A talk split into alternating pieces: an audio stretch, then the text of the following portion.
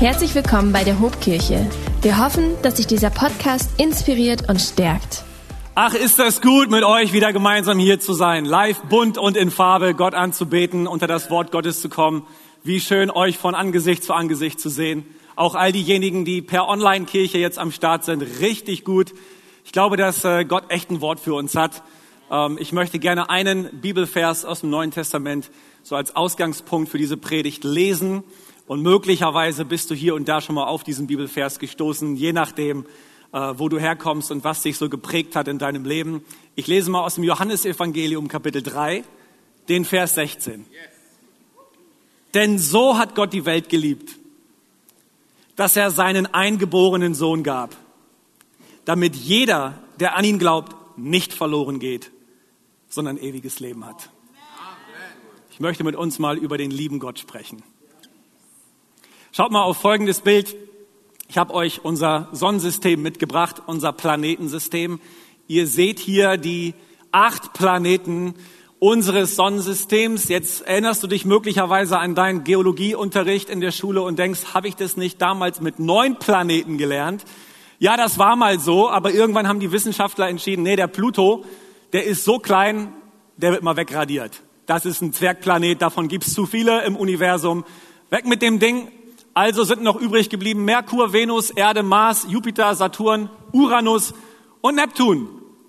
Und wenn wir mal genau hinschauen, dann fällt uns auf, dass wir mit unserem Planet Erde relativ dicht an der Sonne dran sind, oder? Wie viel Kilometer? Genau. 150 Millionen Kilometer.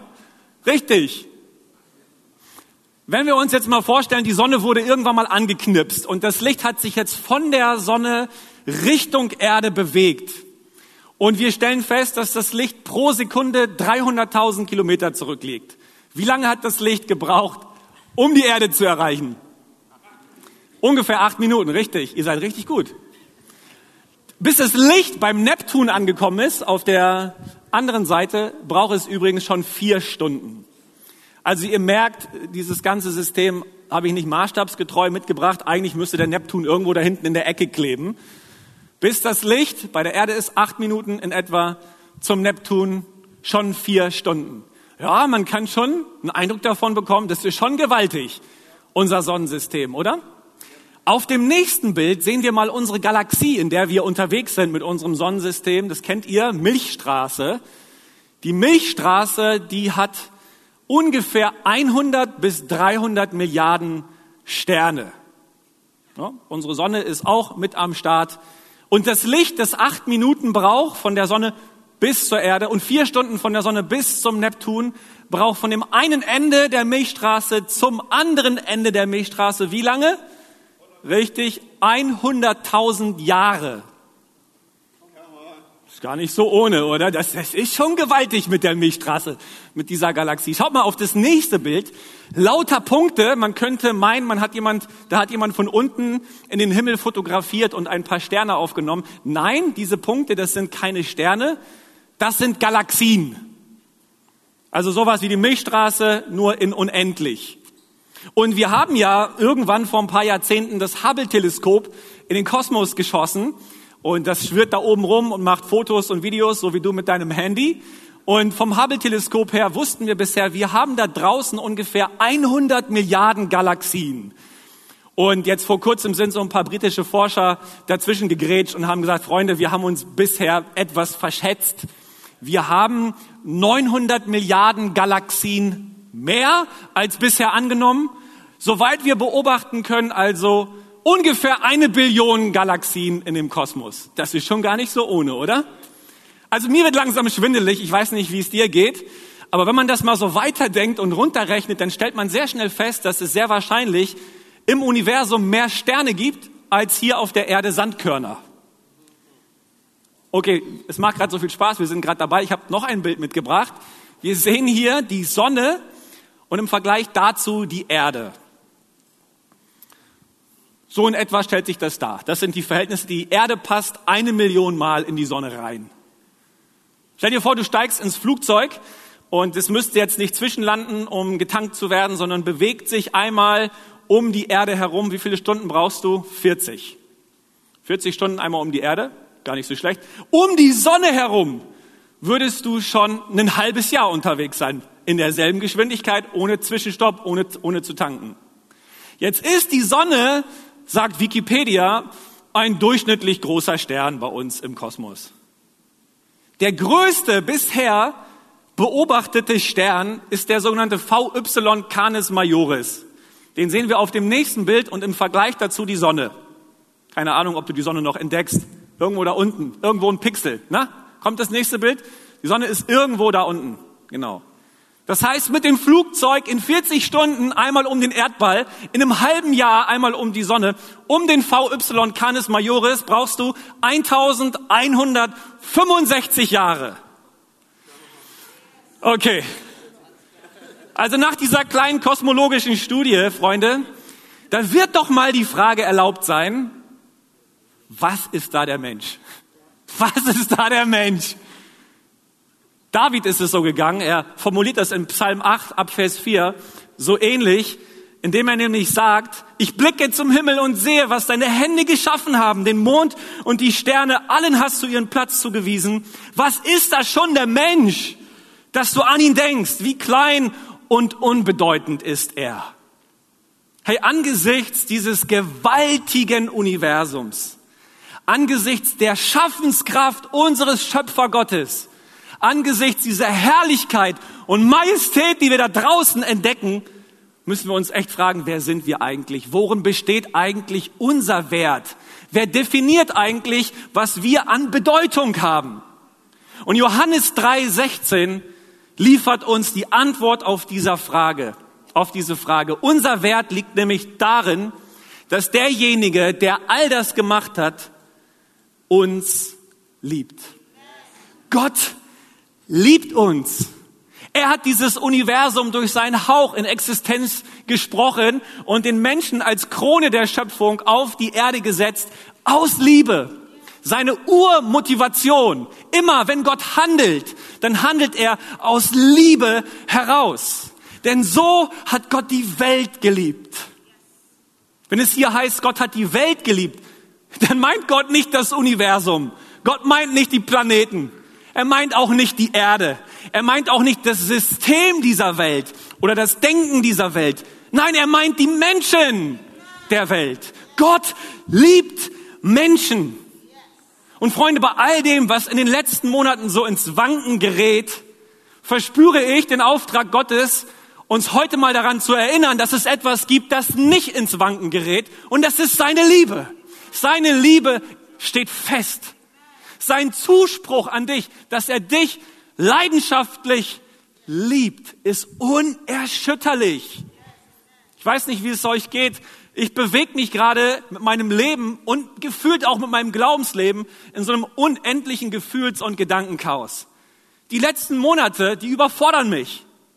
Pandemie, Angst, Rassismus, Unsicherheit, wir merken einmal mehr, nicht zum ersten Mal, aber einmal mehr, dass diese Welt von jetzt auf gleich erschüttert werden kann.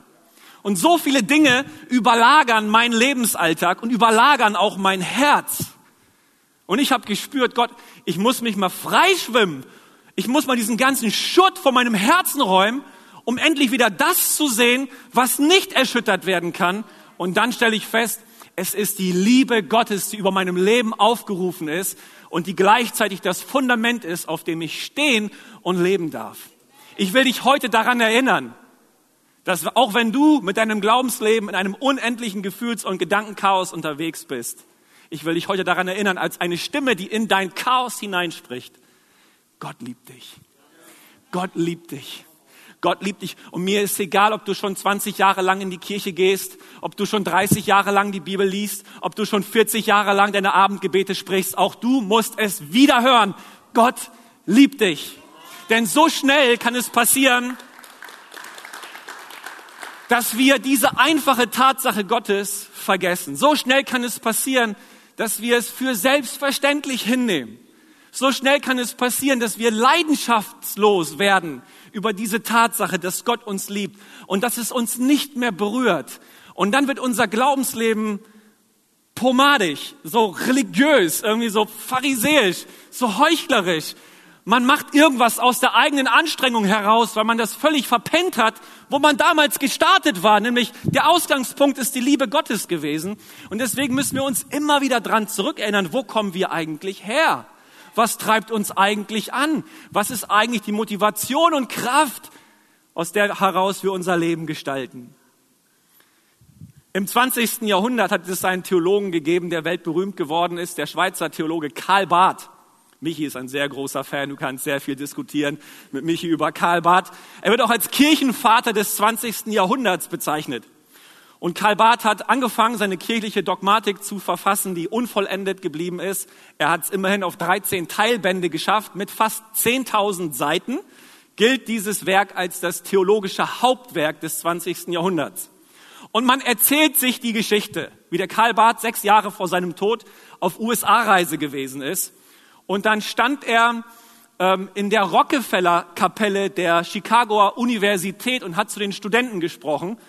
Und dann erzählt man sich, wie ein Student gefragt hat, Herr Barth, jetzt mal Butter bei die Fische, ne? das würden wir hier in Bremen sagen. Jetzt sagt doch mal, wenn Sie all Ihre Erkenntnisse runterbrechen auf einen einzigen theologischen Satz, können Sie, können Sie das?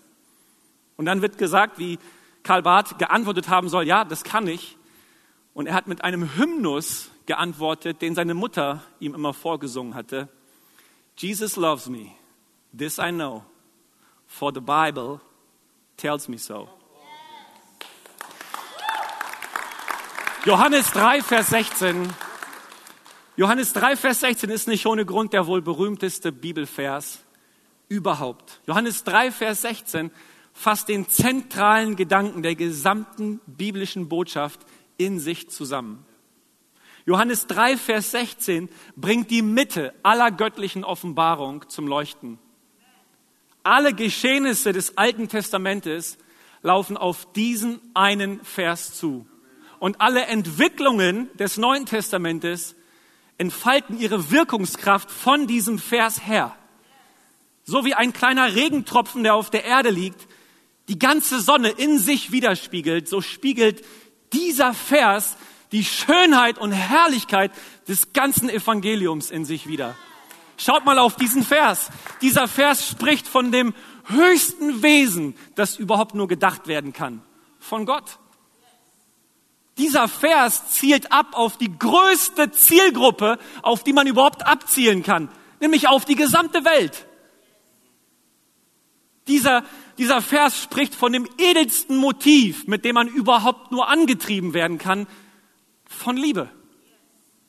Dieser Vers spricht von dem nobelsten Geschenk, das man jemandem machen kann, seinen Eingeborenen, seinen einzigen Sohn. Dieser Vers, der, eröffnet die beste Option, die man jemandem eröffnen kann. Jeder ist gemeint, jeder, der glaubt. Dieser Vers, der macht das beste Versprechen, das man überhaupt nur machen kann. Du wirst nicht verloren gehen. Und dieser Vers stellt uns die, die, die purste Freude in Aussicht, die man überhaupt nur in Aussicht stellen kann. Ewiges Leben. Alles in diesem einen Vers. Ja, selbstverständlich ist Johannes 3,16 der Vers, den wir als Aufkleber auf unsere Autos kleben oder auf unsere T-Shirts drucken oder auf unsere Cappies packen. Johannes 3:16 ist genau das, worum es geht. Es wundert mich nicht. Dieser Vers ist Dynamit. Da ist so viel Sprengkraft, so viel Explosivität in diesem einen Vers. Gott liebt. Mit seinen Augen sieht er Liebe, mit seinem Mund spricht er Liebe, mit seinen Händen formt er Liebe. Gott liebt. Aber wisst ihr, das ist eigentlich noch zu wenig. Johannes 3:16 wird noch einmal zugespitzt im Neuen Testament, nämlich von 1. Johannes 4, 16, wo gesagt wird, Gott ist Liebe. Liebe ist am Ende nicht nur eine Tat Gottes, es ist das Wesen Gottes. Gott ist Liebe. Seine Art, seine Beschaffenheit ist Liebe. Hey, so wie es das Wesen der Sonne ist, zu leuchten und die Sonne nicht anders kann, so ist es das Wesen Gottes zu lieben. Er kann nicht anders. Und ich, ich, ich will so radikal formulieren, wie ich es nur formulieren kann. Das, was Gott zu Gott macht, das ist Liebe. Liebe ist das, was Gott zu Gott macht. Wenn du dich also mit Gott beschäftigst, dann beschäftigst du dich unterm Strich mit Liebe. Nein, nicht mit Liebe, so wie wir es verstehen. Wir können ja in einem Atemzug sagen, wir lieben McDonald's und dann wir lieben unsere Frauen. Das Wort Liebe können wir im Deutschen für alles Mögliche verwenden. Es ist so banal und trivialisiert, dieses Wort. Bisschen Sympathie hier, bisschen Zuneigung dort, dann meinen wir mal Leidenschaft, mal meinen wir Erotik. Ich spreche nicht von der Liebe, die wir so im Kopf haben. Ich spreche von der Liebe, die sich vom Wort Gottes her und von seinem Wesen her uns präsentiert hat und uns zeigt. Um diese Liebe geht es. Und wir sprechen ja in unserer Alltagssprache nicht einfach nur von Gott, wir sprechen vom lieben Gott. Und das ist ein tiefes Problem. Denn der liebe Gott, das, wir meinen nicht den Gott, der eifersüchtig und leidenschaftlich kämpft. Den meinen wir nicht. Wir meinen den netten Onkel. Der nette Onkel, der eigentlich ganz weit weg wohnt. Habt ihr auch so einen Onkel? Der wohnt eigentlich ganz weit weg. Aber wenn der mal da ist, hat er gefälligst Geschenke mitzubringen. Aber wie gut, dass er ansonsten nichts von mir will und auch nichts für mich will. Gut, dass ich ihm egal bin. Ja, aber Gott, Gott ist nicht dieser nette Onkel, der irgendwo weit weg ist und wenn er mal da ist, hat er Geschenke mitzubringen und will sonst eigentlich nichts von dir. Nein, Gott will was von dir. Du bist ihm nicht egal. Dieser, dieser nette Onkel, das ist doch keine Liebe. Das ist Lieblosigkeit. Das ist Desinteresse. Das ist Gleichgültigkeit. Du bist Gott nicht gleichgültig. Überhaupt nicht. Er liebt dich mit einer eifersüchtigen Liebe, mit einer leidenschaftlichen Liebe, mit einer kämpferischen Liebe. Mit einer Liebe, die sich bewegen lässt, die auch mal trauern kann, die auch mal weinen kann, die auch mal laut werden kann. Mit einer Liebe, die auch mal Schmerzen zufügen kann, die auch mal Grenzen setzen kann. Und ich sehe es ja bei einigen äh, von euch in den Gesichtern geschrieben. Es fällt einigen so schwer, diese Botschaft auszuhalten, diese Predigt auszuhalten. Weil ihr reflexartig in euch, da steht was auf. Und, und ihr denkt, ja, Gott ist aber nicht nur lieb, der ist auch mal zornig. Ja, selbstverständlich. Natürlich ist Gott auch mal zornig. Der ist aber nicht zornig trotz seiner Liebe, der ist zornig gerade wegen seiner Liebe. Das ist überhaupt kein Gegensatz. Sein Zorn, seine Korrektur, seine Ermahnung, das alles sind Funktionen seiner Liebe, weil du ihm nicht egal bist. Er setzt dir Grenzen, weil er dich vor den Dummheiten deines Lebens bewahren will weil du ihn interessierst, weil du ihm wichtig bist. Ja, selbstverständlich, wenn, wenn meine Frau mich betrügen würde und mir würde es nichts ausmachen, was wäre das denn für eine Liebe? Natürlich, das bricht mein Herz. Das lässt mich kämpfen. Das lässt mich streiten. Das lässt mich laut werden. Und so ist es auch mit Gott. Gott macht sich in seiner Liebe bemerkbar. Hey, der Tag, an dem Gott uns nicht mehr korrigiert, das ist der Tag, an dem wir uns ernsthaft Sorgen machen sollten. Weil an dem Tag sind wir Gott egal geworden. Und wie gut, dass dieser Tag nicht kommen wird. Wenn man in die Liebe Gottes eintaucht, dann merkt man, diese Liebe hat eine Qualität, mit der wir Menschen nicht lieben können. Hier mal ein paar Qualitäten dieser Liebe Gottes. Es ist eine Liebe, die immer tätig wird. Es ist eine Liebe, die tätig wird. Denn so hat Gott die Welt geliebt. Dieses so könnte man auch übersetzen mit so sehr. Und dann würden wir das Ausmaß der Liebe Gottes meinen. Also die Fülle, die Menge. Kann man so verstehen. Aber dieses so zeigt uns nicht nur das Ausmaß der Liebe, sondern vor allen Dingen die Auswirkung der Liebe. Denn Gott liebt so, dass er handelt, dass er tätig wird. Gott hat seine Liebe nicht vom Himmel heruntergeschrien. Er hat sie heruntergesandt in Form seines Sohnes Jesus. Gott liebt so, dass er tätig wird. Es ist eine Liebe, die keine Bedingungen stellt. Sie liebt bedingungslos. Das Neue Testament ist ja in Altgriechisch verfasst und das griechische Wort, und da gibt es unterschiedliche Worte für Liebe, was für Gottes Liebe gebraucht wird im Neuen Testament und auch an dieser Stelle steht, das ist das Wort agape oder als Verb agapao. Es ist eine Liebe, die bedingungslos liebt. Sie orientiert sich nicht an den eigenen Wünschen und Vorteilen, sondern immer an den Wünschen und Vorteilen des Geliebten. Diese Liebe will nichts von dem anderen, sie will alles für den anderen und sie bejaht den anderen samt seiner Macken und Fehler. Was für eine Liebe. Es ist eine Liebe, die sich nicht erbittern lässt. Eine Liebe, die sich nicht erschüttern lässt. Nicht einmal von unserer Rebellion und Auflehnung gegen Gott. Hey, die Bibel zeichnet uns die Menschheitsgeschichte, wie wir als Menschen uns gegen Gott und seinen Willen aufgelehnt haben, wie wir es besser wussten, wie wir in unserer Selbstsucht uns dazu entschieden haben, eigene Wege zu gehen. Und nicht einmal das, was die Bibel Sünde nennt, nicht einmal das konnte die Liebe Gottes zerstören oder erbittern. Er hat trotzdem weitergeliebt. Er hat trotzdem weiter geglaubt. Er hat weiter gehofft. Er hat weiter gekämpft um den Menschen. Diese Liebe, wie Paulus es in 1. Korinther 13, Vers 5 beschreibt, lässt sich nicht erbittern. Ich habe die Geschichte gehört von Leroy Satchel Page. Was ein Name, Leroy Satchel Page. Er ist im letzten Jahrhundert ein begnadeter, ein talentierter Baseballspieler in Nordamerika gewesen. Er hatte nur ein Manko. Er war Afroamerikaner und wurde deshalb nicht zugelassen, in der nordamerikanischen Profi-Baseball-Liga zu spielen. Er hat dafür gekämpft und dafür gestritten und schließlich im Alter von 42 Jahren hat man ihm das genehmigt, in der amerikanischen Profi-Baseball-Liga als Werfer aufzutreten. Und so stand er als einziger Schwarzer auf dem Spielfeld und die Zuschauer haben ihn ausgebuht. Sie haben ihn beleidigt. Sie haben ihn mit Gegenständen beworfen. Und dieser Leroy Satchel Page hat sich dadurch ausgezeichnet, dass er sich von all dem um ihn herum nicht hat irritieren lassen. Und später haben die Journalisten ihn gefragt, wie er, wie er innerlich so fest bleiben kann.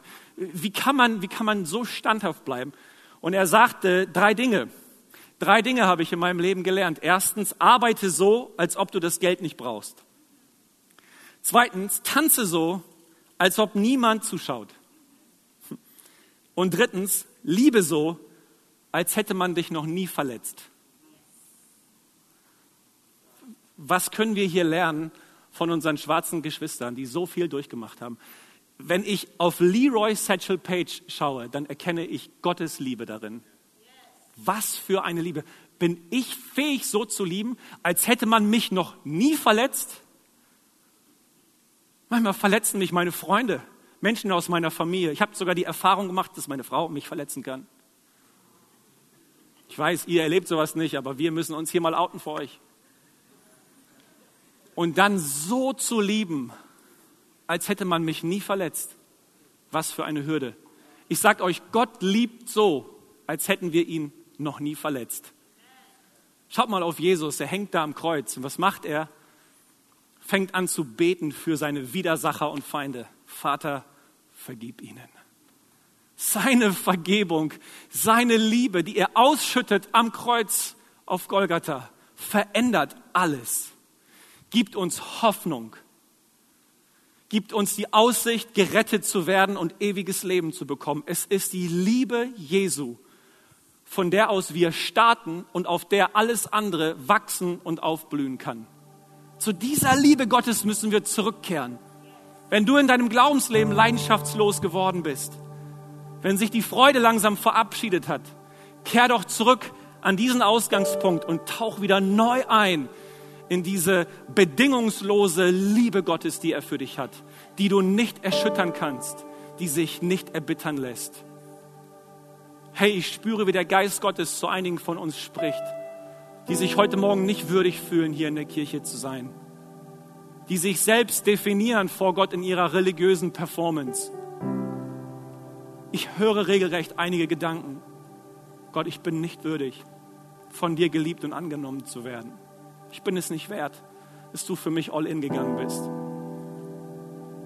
Ich sag dir, der Wert einer Sache wird dadurch bestimmt,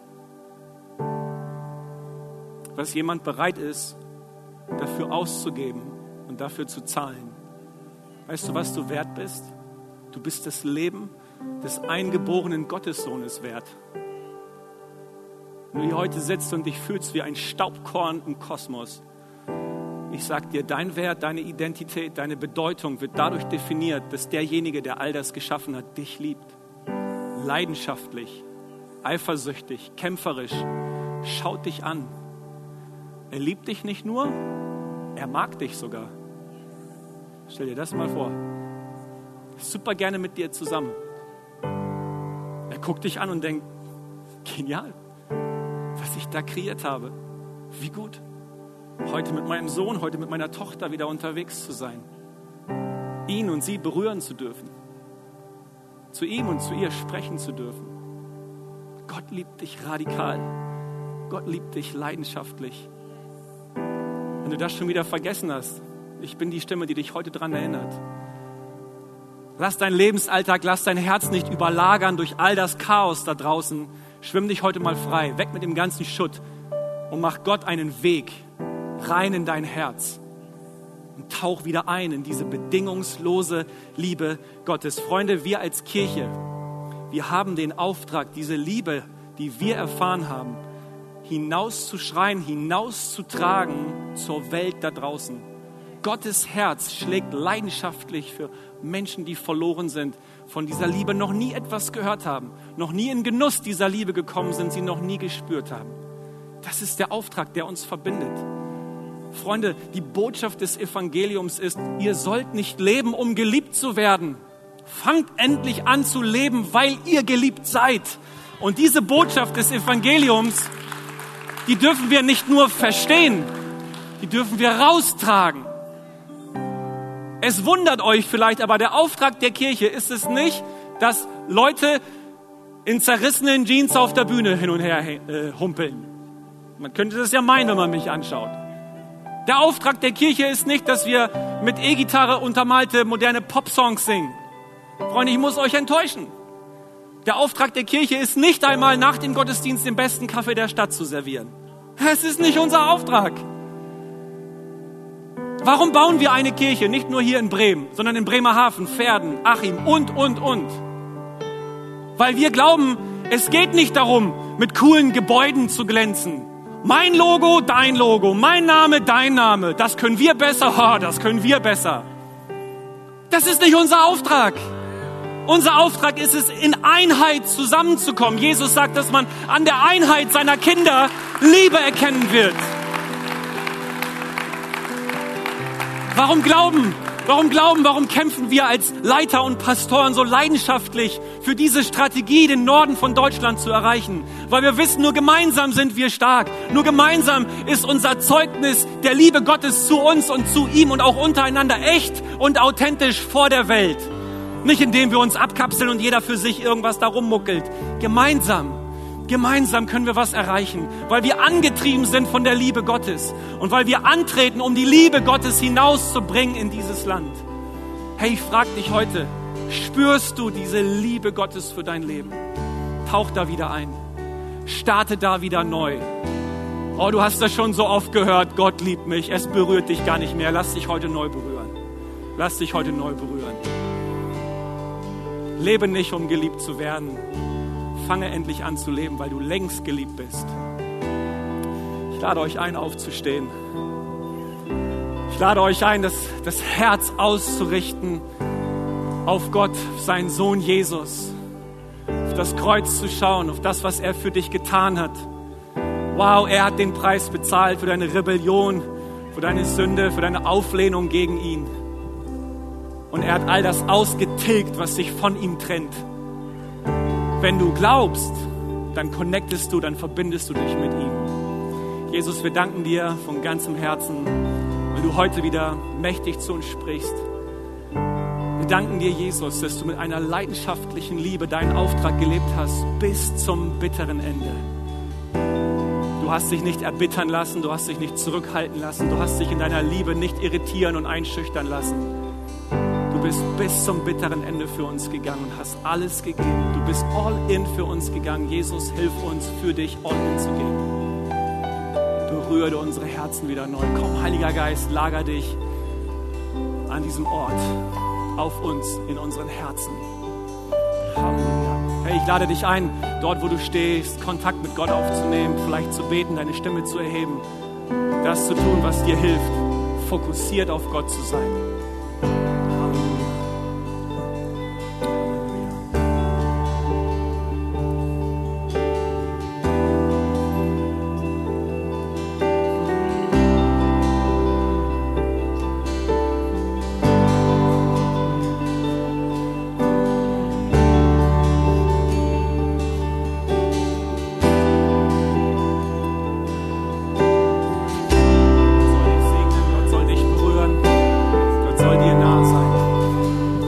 Vielleicht bist du hier, vielleicht schaut irgendwer an den Bildschirm zu, der noch nicht an Jesus glaubt, der auch noch keine persönliche Beziehung durch Jesus zu Gott lebt. Ich will dir dabei helfen, den Schritt auf Gott zuzumachen, ähm, deinem Glauben, der sich jetzt in deinem Herzen regt, Worte zu geben. Und äh, ich will das so machen, dass ich ein Gebet vorspreche und dich einfach einlade, dieses Gebet nachzusprechen. Und das kann echt ein Startpunkt für dich sein, wo du Kontakt aufnimmst mit Gott. Und bei uns in der Kirche machen wir das so, dass ganz viele auch als Erneuerung ihres Glaubensbekenntnisses dieses Gebet mitsprechen. Und deswegen lade ich dich ein, wenn es dein Herz berührt, wenn du mit Jesus in Kontakt treten willst, wenn du deinen Glauben an ihn bekennen möchtest, jetzt mir nachzusprechen. Lieber Jesus, danke für dein Wort. Du hast zu mir gesprochen. Danke für deine Liebe, die mich bedingungslos liebt. Danke, dass du mich annimmst und dass du mir vergibst und dass du mich völlig neu machst. Herr, ich will an dich glauben. Hilf mir dabei. Schenk mir deinen Heiligen Geist und schenk mir ewiges Leben. Vom heutigen Tage an will ich dir nachfolgen und aus deiner Liebe herausleben. In Jesu Namen. Wenn dich dieser Podcast gesegnet hat, würden wir gern deine Geschichte hören. Schreib uns doch unter hallo@ho.de oder noch besser, schau einfach mal persönlich bei uns vorbei. Wir freuen uns auf dich.